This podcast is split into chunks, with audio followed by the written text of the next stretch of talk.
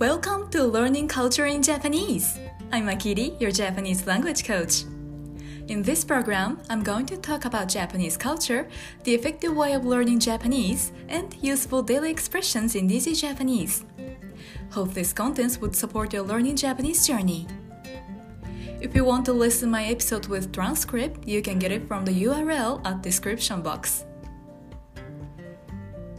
今日は日本語会話のクラスでいただいた質問についてお話ししたいと思います。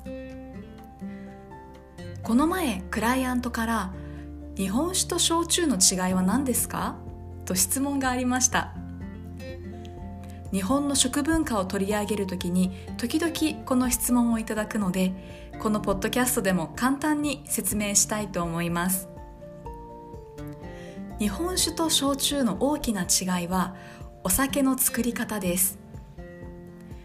日本酒は醸造酒というカテゴリーに入るお酒です。原料はお米です。お米に含まれるでんぷんを糖にしてからアルコール発酵をします。焼酎は蒸留酒というカテゴリーに入るお酒です。醸造酒を蒸発させてできた気体を冷やしてもう一度液体に戻して作られます。焼酎の原料は芋や穀物お米など様々です。2つ目の違いはアルコール度数です。日本酒のアルコール度数は一般的に15度から16度。焼酎は25度ぐらいです。焼酎はアルコール度数が高いので焼酎に氷を入れてロックで飲んだり水やお湯お茶などで割って飲むことが多いです。日本酒はそのままストレートで飲むのが一般的です。日本酒と焼酎の瓶はよく似ていますのでどっちがどっちかわからない時は瓶のラベルを見てみてください。日本酒のラベルには清酒もしくは日本酒という表記があります。焼酎のラベルには本格焼酎や芋焼酎麦焼酎などの表記があります。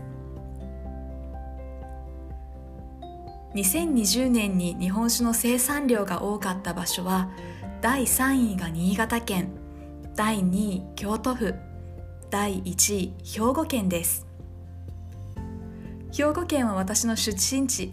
兵庫県は私の出身地なのですが日本では有名な白鶴という日本酒のブランドが誕生した場所です。お酒造りに適した土地だと言われている兵庫県はお酒を保管する酒蔵が多くたくさんの日本酒が作られています。日本酒は日本各地で作られていますがその土地の気候やお米お水がそれぞれ違うことから日本酒の味も異なります。同じく2020年に焼酎の生産量が多かった場所は第3位大分県第2位鹿児島県第1位宮崎県です。